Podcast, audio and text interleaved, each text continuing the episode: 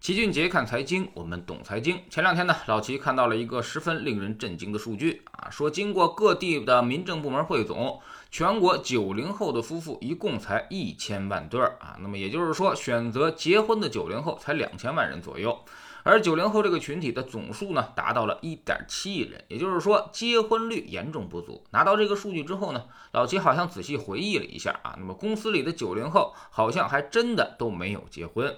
那么这个数据靠不靠谱呢？哎，估计够呛。老齐又简单翻阅了一下民政部门的数据，每年结婚的人数来看，基本上都在一千万对上下，其中二十到三十岁的占绝大多数，这都是刚好九零后的年纪。所以也就是说，每年至少有好几百万对的九零后结婚。所以只有一千万对的结婚数据，显然呢是不太可能真实的。但这个夸大的数据啊，其实也反映了一个很重要的社会现实，那就是我们的结婚率确实在持续的下降。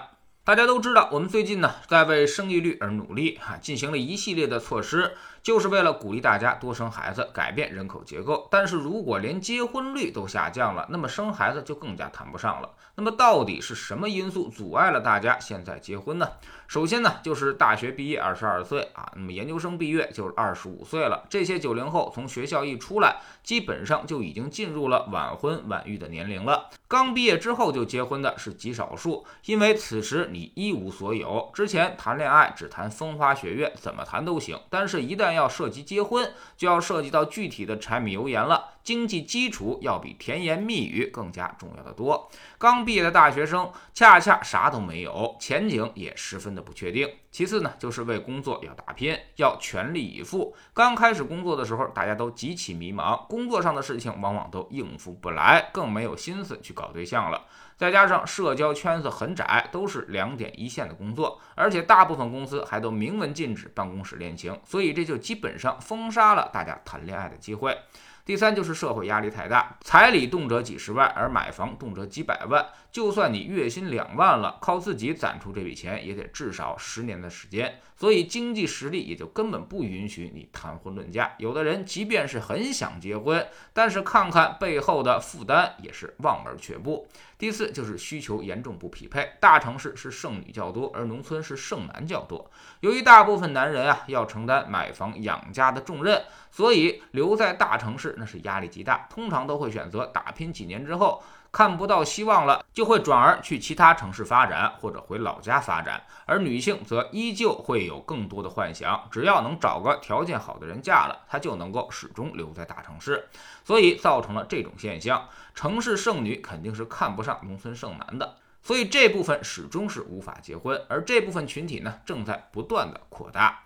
第五就是结婚的必要性降低，也有很多人条件也够，想结婚随时都可以，但他们就是不想结，觉得一个人更自由。不婚主义最近几年也在逐渐的上升，这其实呢也是很正常的。当社会经济越发达，诱惑越多，确实结婚的吸引力也就不断下降了。面对这些社会问题，其实我们能做的就是缓解竞争压力，降低社会负担。但这种事儿啊，他说说很容易，做起来几乎是无解的。上面也说了，一点点七亿九零后，这么多人要找到好工作、好对象，奔个好前途未来，那么势必就会形成内卷文化。你可以不干，但旁边的那个人一直等着干呢。所以最后大家也就只能去拼、去抢了，把工作先放在第一位。特别是那些条件本身就不好的年轻人，他们要实现自己的破圈，就得付出更多的努力才行。所以就只能把本应谈情说爱的时间都拿来工作了。在这种大的背景之下，也诞生了很多相亲的生意。但是呢，这其实效果十分有限。有人形容啊，这相亲的生意就是一个现实中谁都搞不定的男生去追一个现实中谁都搞不定的女生，所以这难度是极大的。特别是那些所谓的优质男、优质女，大部分呢都有性格缺陷，否则也不可能落入到相亲市场当中。仔细琢磨呢，确实是有点道理。所以，尽管相亲服务是越来越多，但是整体结婚率还是在逐渐降低。那么这个事儿怎么破呢？似乎无解，这是社会发展的必然结果，大家要做好心理准备。特别是那些为人父母的，未来确实会有很多人不愿意结婚，也会有更多的年轻人选择晚婚。这里老齐也要分别的劝一下啊，对于男生来说，晚婚没什么不好，男人的事业才是你的价值所在。当你没有事业的时候，你就是一个价值低谷。